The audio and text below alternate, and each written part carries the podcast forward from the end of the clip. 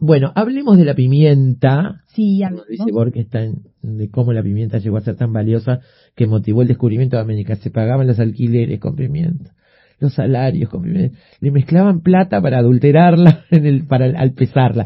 Maravilloso. La pimienta cortada. o sea, Y la que hoy vas y compras un sobrecito en el súper que sale tres mangos. Muy bien. Bueno, Sí. Bernardo Borkenstein, ¿cómo le va? ¿Cómo andan? Qué, qué gusto hablar con Qué ustedes. placer. Gusto. La verdad que sí. Picante.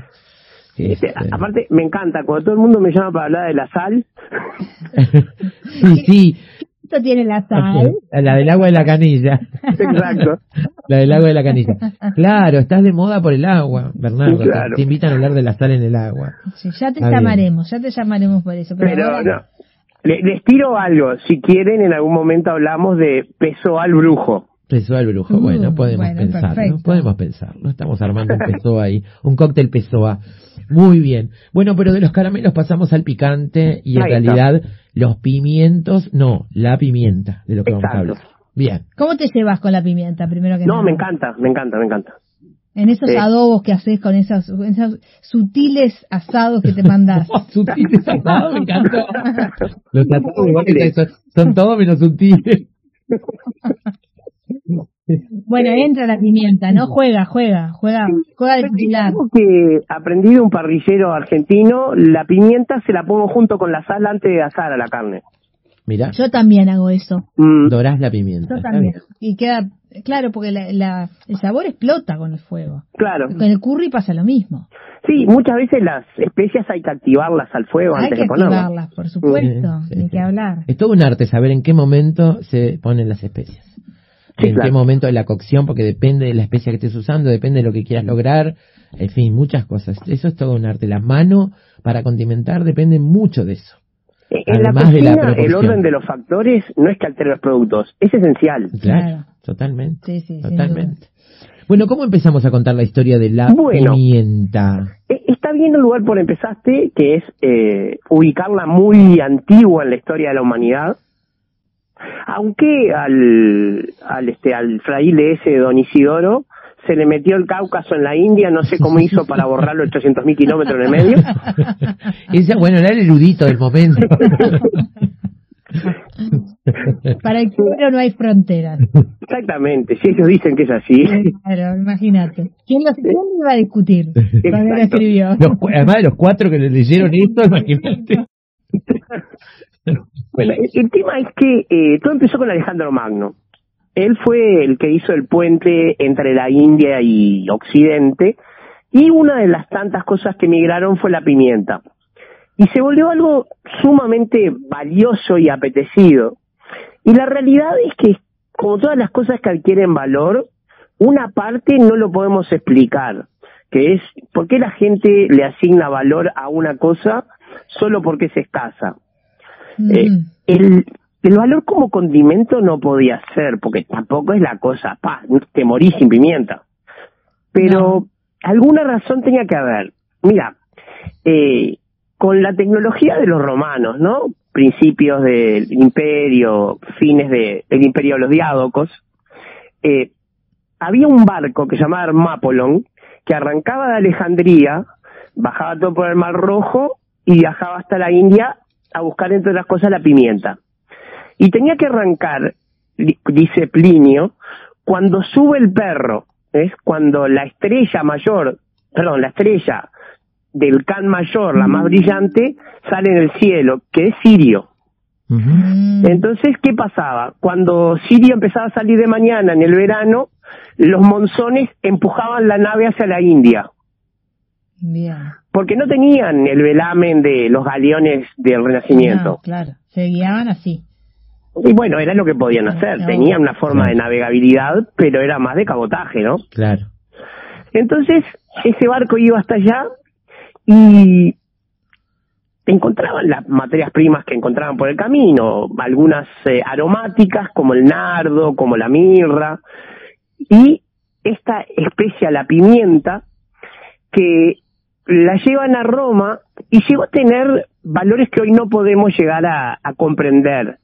El cargamento de pimienta de una de estas naves era más del doble que la fortuna de un senador. Imagínate. Ah. De un cargamento de un viaje. Era 10.000 veces el salario anual de un legionario. Codiciada, me imagino. Claro. Codiciadísimo ese cargamento. Ujú. Claro, pero eh, era moneda de cambio.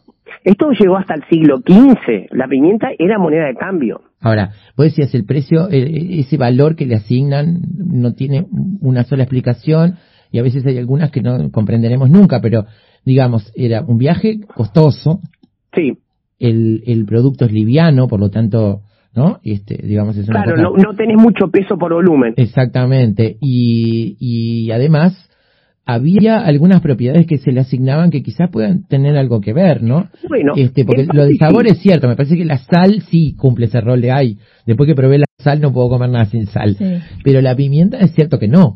Bueno, ¿vos te acordás que cuando íbamos a la escuela, allá este, cuando Varela todavía era profesor, eh, nos decían que Colón había ido a buscar especias porque eran conservadores de la carne. Sí. ¿Eh? El único conservador de la carne es la sal Obvio. y el frío. Eh, Lo que hacen la, la pimienta es, en todo caso, disimular cuando la comida se empezó a pasar. Claro. Es Pero estimular entonces- por, con- por, por aroma, digamos, este. Exacto. Exacto. Este, más allá de que algunas carnes se consumen en distintos estados de fermentación, la, la pimienta tiene esa propiedad. Pero lo que sí ocurre es eh, esa cosa que pasa cuando se dice que algo es afrodisíaco. Ah, con razón. ahí sí, las gráficas hicieron ping. Exacto.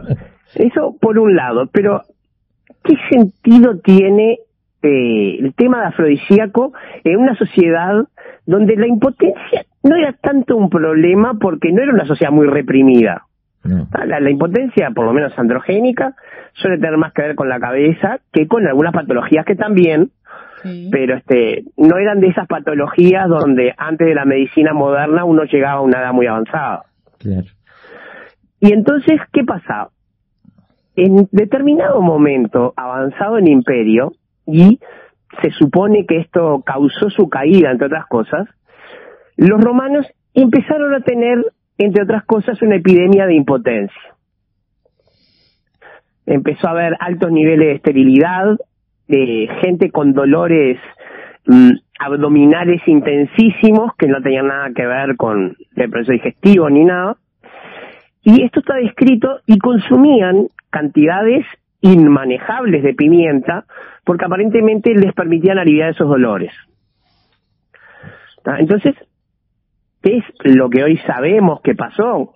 ¿Qué pasó? Los, roma- los romanos utilizaban vajilla de plomo Mm. y el plomo es altamente tóxico. Eh, eh, en honor a los romanos, la intoxicación por plomo se llama saturnismo. Sí.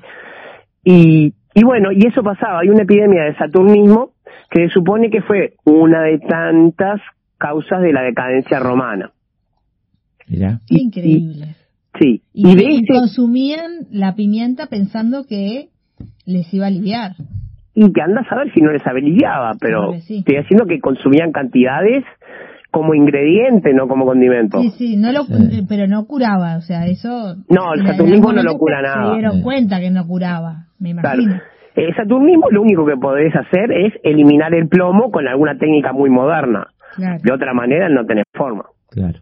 Pasa que eso estaban muy lejos de saberlo y además estaba todo el tema de la de aquella teoría de los humores este, Claro. y de cómo algunas sustancias equilibraban los humores, ¿no? Sí, eh, podemos meternos en cosas demasiado escatológicas No. con eso, pero realmente era, era una medicina muy poco efectiva. Totalmente. Cuando los árabes entraron en contacto con la manera en que Occidente interpretaba la medicina de Galeno y de Hipócrates, eh, eh, no sabían si reírse o salir corriendo, porque eh, recordemos que todos esos libros llegaron a Europa desde el mundo árabe, porque se habían perdido. Y entonces el tema es, ese valor que se le daba a la pimienta, lo heredamos desde la Edad Media al Renacimiento hasta más adelante. Hasta un momento que ahora les digo cuál fue. Eh, bueno, entonces, estamos en, se cae el Imperio Romano, siglo V, no se puede ir a buscar más pimienta. ¿Qué hacen todos los pequeños reinos que empezaban a aparecer en Europa? Había un problema político con esto y la única forma fue pagarle peaje a los musulmanes y obtenerla de ellos infinitamente más cara, Claro. infinitamente más escasa, y a partir de ahí empieza con otros comercios a enriquecerse Venecia, Claro. que era el principal nexo con los turcos, no tanto con los sarracenos, que ya sabemos estaban en España. Claro. Entonces lo que había que hacer era encontrar una ruta donde no le pagara peaje, un desvío. Y eso fue lo que fue a buscar Colón. Claro. Tenemos que ir hasta allá, pero no podemos pasar por la puerta de los venecianos porque el peaje es carísimo. Ahí está. Es Bien. como ir a Zona América sin pasar por Camino Mangacá. Exactamente, exactamente, exactamente. Y Colón, que estaba loco, dijo, yo creo que por acá se puede, voy al revés. Colón estaba No, loco. Colón lo que estaba equivocado. ¿Ah? Colón había mm, tomado textos de Eratóstenes y creía que la Tierra era más chica. Entonces Sí. pensó que con determinadas previsiones podía dar la vuelta en contra de lo que decían los sabios, que no decían que era plana, sino que era más grande, Sí, y si no hubiera encontrado América se morían todos de hambre. claro, Sí. claro. Está bien. Bueno, entonces ahí se, ju- se entiende de otra manera con esa ese desvío el, el viaje de Colón. Ahora, tenemos varias cosas acá. Tenemos Sí. el nombre especia, la diferencia entre pimienta y pimiento, las- los tipos de la pimienta, esto de la serpiente y el fuego, a ver si es cierto que cuando se quema, no sé, ¿no? Este, lo que Sí, decía claro. el, el erudito. Eh, todos los aceites esenciales funcionan como deterrente de la serpiente. Claro, exactamente. exactamente. Sos malo. Pero ¿cuál es la...? Lo dije en serio, no dije la suegra, dije la serpiente.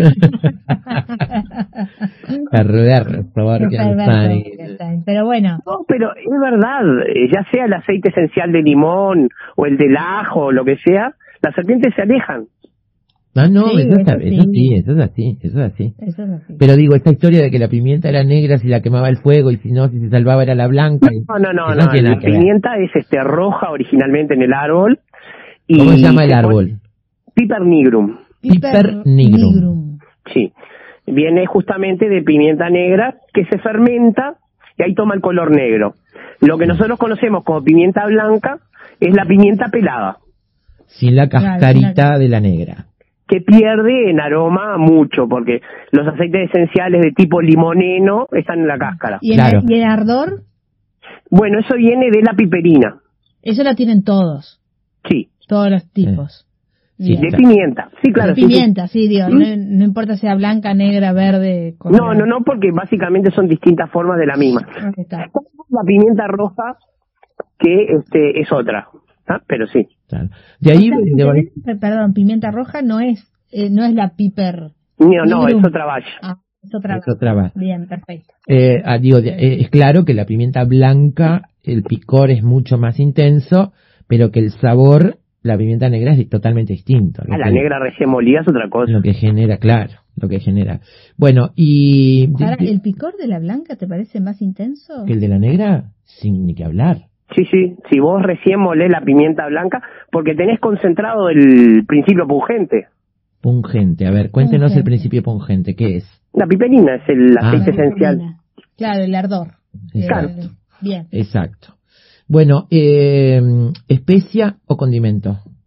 Bueno, condimento es un uso culinario y especia es una clasificación más grande de ciertos tipos de mercaderías. No, en realidad ninguno de Lo los de dos es pagar en especias, científica. lo de pagar en especias no era pagar con pimienta y sal. No, eso es más bien una traducción de latín, pero no es la palabra especia en el mismo sentido. Claro. Pagar en Era decir mercancías. pagar en mercancía en vez de dinero. Vean. Perfecto. Eh, por ejemplo, la palabra salario viene de que a los legionarios le pagaban con sal. Claro. Ah, y, ahí, de- y, ahí, y ahí sale salario. Y de ahí también viene la costumbre de dejar la sal en la mesa. ¿Eh? Dejar la sal, ¿cómo dejar la sal? en la ¿Ustedes mesa? no conocen esa costumbre de que el salero se pone en la mesa y el otro lo agarra? Sí. Ah, no se sí, puede que no pasar te en lo la pasas mano? de mano en mano. Sí. Claro. pero no sabía que venía de ahí. Claro, porque te explico. Eh, La sal era muy cara y sí era un conservador, los legionarios cazaban los bichos que encontraban por ahí y se los conservaban cada uno para el mismo o para su decuria, yo qué sé, no sé, no sé cuán socialistas eran. Pero el tema es que la sal era un polvito. ¿ah? Entonces, si yo te entrego una bolsa de sal, de cuero, eran bolsitas de cuero, como la de Asterix, y en el momento que yo te la doy, a vos se te cae, yo pagué y vos no cobraste. ¿En qué quedamos? Ah, claro. Claro. Entonces, se dejaba en un lugar y el otro la agarraba. había una mesa específica para pagar los salarios, donde el encargado de hacerlo pesaba la cantidad de sal y la ponía en la mesa y venía el legionario, la agarraba y se dio. Claro. Ahí quedaba bien claro hasta dónde iba la responsabilidad de uno y dónde empezaba la del otro. Claro. Está bien. Volviendo a la pimienta. Sí. Concentrémonos en la Hay- pimienta. no, está bueno lo que dijo porque lo del salario. Está bueno. Pero eh, la pimienta, ¿tiene alguna propiedad medicinal? No, no que se- sí, bueno, sí, perdón, dije mal. Se utiliza mucho para parches de calor para dolores articulares y musculares. Mirá. ¿Pero Mm. como casero? ¿Cómo, es? ¿Cómo se hace? Químico. Lo, lo que pasa es que hay un tema, ¿tá? volviendo a, a los Sí. caramelos y pimientos. Los pimientos son una especie, no, son un género americano llamado capsicum, que pican por un aceite esencial llamado capsaicina, que es 300 veces más fuerte que el de la pimienta. Entonces hoy para todo se usa la capsaicina. Claro. Lo que pasa que en algunas formulaciones tradicionales chinas no entra la capsaicina, por más que ellos Chile consumen mucho, este, entonces usan piperín, eh, pimienta. Pero el, el tema de la capsaicina la desplazó completamente porque no solamente es mucho más fuerte, sino que por alguna razón es más aceptada. Hoy en día el picante por excelencia es el capsicum. Claro, Ahora, de los pimientos. ¿Es el capsicum? Sí, Ahora, ¿Y por- ¿El por- polvito pimentón, el que del de España? También el, Sí. el- es un tipo de capsicum que no me acuerdo cuál es ahora, Ajá. pero de, de la familia de los morrones dulces, ¿no? Ah, bien, Claro, es de los morrones. Ahora, eh, ¿por qué le decimos eh, pimientos, o en España le dicen pimientos a los morrones? Tengo acá en tu trabajo que pimienta viene de pigmentum, que tiene que ver con un color, con el colorante. Claro, porque eran, era negra, pero no es porque la usaran para pintar. Sí.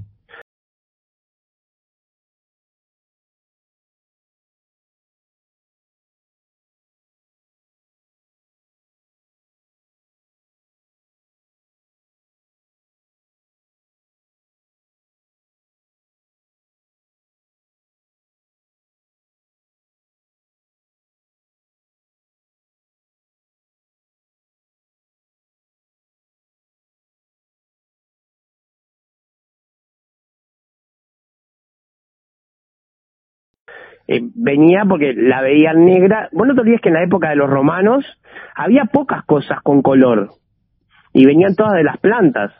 Eh, la fortuna de los, ¿cómo se dice? De, lo- de los fenicios se hizo porque ellos tenían un color púrpura. Sí, claro. Entonces este, vino de ahí, pero no, no, no es que sea No- algo no es demasiado que sea usado para pimiento, pero, No, no, no. pero el nombre viene de ahí, pimienta. ¿Y Bien, esa es la etimología. Bien. ¿Y cuándo pasan a llamarse pimientos los morrones? Que Bueno, yo exactamente la etimología de esa no la sé, pero puedo arriesgar que encontraron algo picante y usaron por analogía. Ah, bien. Claro, claro, puede ser. Sí. Habrán sido los españoles casi con seguridad. Sí, sí, sí, sí, sí. Bien, perfecto. Bueno, entonces, tres tipos de, de granos, blanca, no, perdón, más, la blanca, la negra y la verde del mismo, Sí, y la roja de otra especie. sí, que no me acuerdo ahora exactamente. Ah, no importa, no hay bueno. Pero además hay una más que es eh, Uruguay y Argentina, quizás de algún país un poco más, pero Uruguay y Argentina seguro. ¿Ustedes conocen un árbol que se llama anacahuita? Claro. Tengo dos. Y Bien, sé el que tiene granitos y mi padre se los llevaba para usarlos como símil pimienta.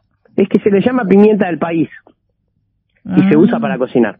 Pero Daina, ¿vos no usás, no usás eso? No, no lo uso. Hay que empezar a usar. No lo uso. La próxima Pero no tiene, no, no es, no es la misma cosa, ¿no? No, no, no, no, es anacahuita. Es anacahuita. Del tiene pungencia. del, del árbol ahí directamente o hay que dejarlo secar? No, hay que dejarlo secar, Ah, pero eso para conservarla.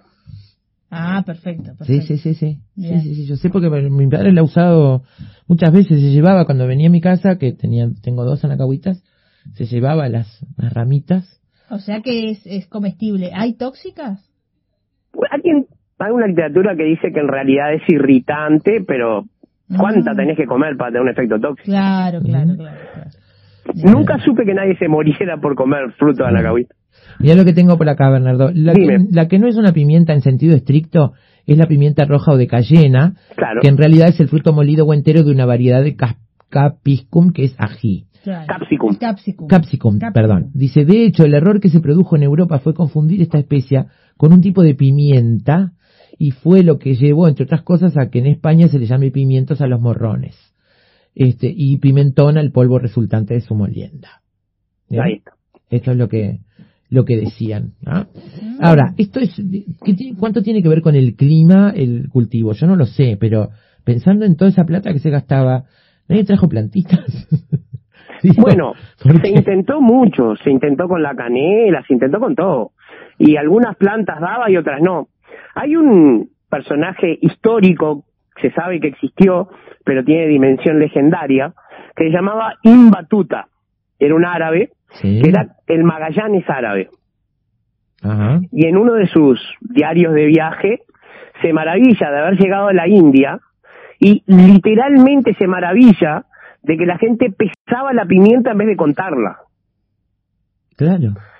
Pero como nosotros hubiéramos hecho con el mijo, decía que era un cereal, como diciendo, esta gente la pesa en vez de contar. En vez de contar los granos. Claro. Estamos todos locos. Estamos todos locos. Muy bien. Bueno, ¿Por qué está en...? Ojalá valiera tanto como para pagar el alquiler ahora la pimienta. Ojalá. Ojalá, ojalá los morrones que son más fáciles. Los morrones son más fáciles. Eh, dice un mensaje por acá, para mí cero picante. No sé qué momento mis hijas descubrieron el amor a lo picante, aman el picante. Y ahora para comer hummus hay uno separado para mí. Un cuarto de diente de ajo es más que suficiente para mí. Se me enciende todo y me ocasiona toda una distorsión. ¿Ah? Ah. Ellas dicen que a esta altura tienen el paladar quemado. del humus es como para que los ayatolas te manden una fatua. Mira. Dice, ellas dicen que a esta altura tienen el paladar quemado. Saludos, Rosina. Este programa estoy a años luz de ustedes. Tengo un minuto más. Sí, Sí. claro. Eh, bueno, eso pasa con los capsicum. Eh, se consumen mucho, y esto está descrito, cuanto más caliente y húmedo es el país.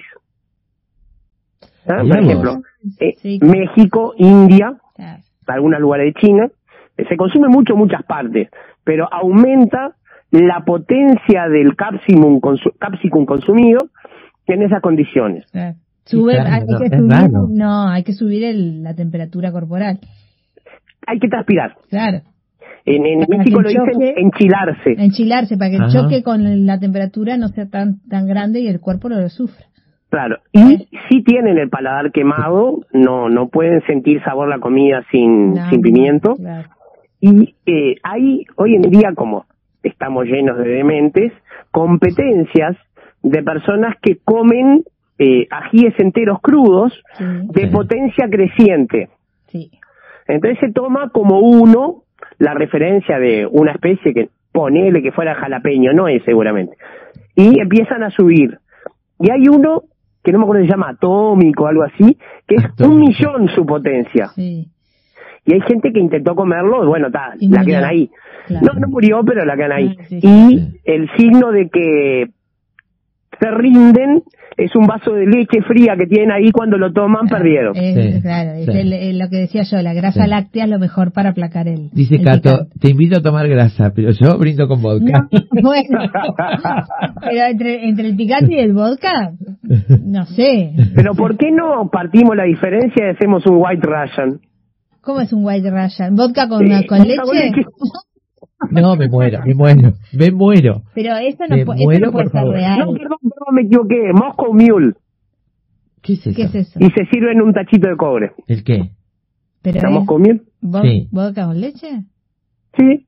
No, no. no. Mira, Bernardo, me hiciste es un gran mixólogo. Por ahí No. leer. Vodka con leche no. Te voy a decir. No hay lugar. Cuando yo era chica y tenía tos, el remedio de mi mamá, el remedio casero de mi mamá, era una taza de leche caliente con un chorro de alcohol. Alcohol de la farmacia. Claro. Era una cosa tan repugnante para mí, tan repugnante, que yo me acuerdo que cuando me atacaba tos de noche, apretaba la cabeza contra la almohada para que no me escucharan toser, porque para mí es una cosa intolerable. Lo que O sea pasa es que el alcohol de loca voy a es tomar- repugnante. No importa, ni, ni loca voy a tomar leche con vodka, pero ni loca. Ni que me aten, mira. Chile Prefiero ver, juego que se llama cola de prefiero ver toda la saga de Rocky. Es pisco con leche también, es muy rico. no, ni No, loca, nada, ni loca. nada de alcohol con leche. Alcohol con leche no, ni loca, Pasamos, pasamos. ni loca. Pero bueno, Bueno, entonces está. aléjense del atómico ese que... No, no, pero, pero yo, yo la tomo la leche. O el yogur o lo que sea, pero no con vodka. No, con No, no, Vodka por entendí, entendí. La mezcla con el vodka. El atómico, la verdad que, bueno, te- tengo que estudiarlo. ¿Cómo se llama bien? No me acuerdo exactamente, pero era algo así. Porque aparte siempre están sacando variedades nuevas. Pero lo cierto es que no se podía tocar con las manos. Sí, claro. Había No. que manipularlo con guantes. Claro, ahí Yo me Bueno. trabajé con Capsicum una vez en facultad con este con el doctor Fernando Ferreira y estábamos trabajando eh, viendo cuánta capsaicina tenían algunos tipos de ajíes porque se había encontrado una, una especie de ley que bajaba la cantidad a medida que uno se iba al sur y se Ah, quería comprobar Claro. como que más picante en México y cada vez menos bueno. Acá, Y- acá venden el Carolina Reaper, que es, bueno ese es uno es uno de los más picantes del mundo. sí sí pero ese estaba por 100 mil no, no se acercaba al millón ¿Oh? El atómico. Reaper quiere decir este guadañero no es el que Sí, exacto. Sí, como destripador. Eh, Mm. eh, esa, esa, esa, la Carolina Reaper, yo la probé y está brava. Está brava. De- debe estar, sí, sí. Me, voy a, a comprarme un frasco de ajíes de vinagre. Y, Bueno, pero que eh, sean catalanes. Sí, catalanes. O si no, como, Ay, como dice Alejandro. Dolina, los ay caramba. Ay caramba, exactamente. Los ay caramba. Ay, caramba. Los ay caramba. Bueno, no se puede tocar con las manos. Si estás viendo Succession sabrás que el wasabi tampoco se puede tocar. Y mucho menos llevártelo a los ojos. Exacto, todavía no vi el último capítulo, Bueno. gracias por el spoiler. No, bueno, no pasa nada. No es spoiler. Nada, No es spoiler, no te No, revele nada. Lo que no te conté es que mi profesor se olvidó de decirme que los que trabajan con capsaicina se lavan las manos antes de ir al baño. Ay, Bernardo, no. Qué horror. Javier, no te quisiste poner escatológico, ¿verdad? Vi toda la picture. Este, no, pero es cierto, este, el tema de cuando uno, por ejemplo, cocina con ajíes, las manos no se las puede llevar a los ojos. No, Claro. claro, claro, Sí, sí. para nada. Bueno, Bueno. mira, Carolina Reaper es el segundo. El primero es Trinidad Moruga Scorpion. Ay, que me Bueno. encanta ese nombre. Aparte todo- pone todos estos nombres bien rebuscados, ¿no? Sí, sí. El Carolina Reaper es fatal, fatal. Ese es el segundo más. Yo lo probé, tengo una, una botella en casa y está bravo. Pero que usas una gota. Sí, una gota, Sí. Mm. absolutamente. Eh, eh, yo me voy a comprar unos catalanes y me voy a hacer con un quesito, un churrasquito para los catalanes. Qué rico. Los catalanes son el nuestro, ¿no? Sí, son muy ricos, muy ricos. Bueno, Bernardo, te mandamos un abrazo Bernardo. grande, ¿eh? No, por favor. Un placer. Gracias por esta tarde y por la pimienta. Un abrazo y hasta pronto. Hasta pronto. Chao, chao. Ah, perdóname, Bernardo, ¿ya acordaste? No. ¿Estás ahí? Oh, no, no, estoy acá, estoy acá. ah, acá. decime los talleres. Ah, ¿Hay bueno, sí. Sí, eh, ahora en junio vamos a empezar un módulo nuevo sobre los filósofos de ahora, del siglo XXI. Ay, ¿quiénes son? Y bueno, hay muchos. Byung-Chul Han, Jordan Peterson, Amartya Sen. Es el, sí. único que conozco es Amartya Sen. Estoy, estoy desactualizada con el tema filosófico. No, pero a Byung-Chul Han lo tenés que haber visto, es un coreano que vive en Alemania. No lo tengo, Ok. no lo tengo. Y bueno, está, y hay otros que no me gustan mucho, como Slavoj Žižek y eso, pero se, se, se nombran por lo menos. Y escúchame, ¿y en qué están pensando los filósofos de hoy? Bueno, eso es una cosa interesante.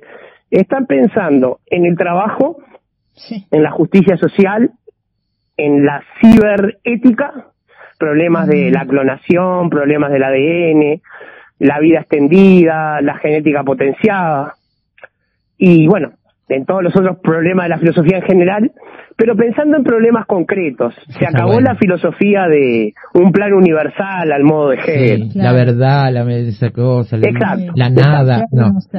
Eh, la filosofía ahora es muy concreta. Eh, Bernardo, bueno, ¿y cómo hace la gente para anotarse?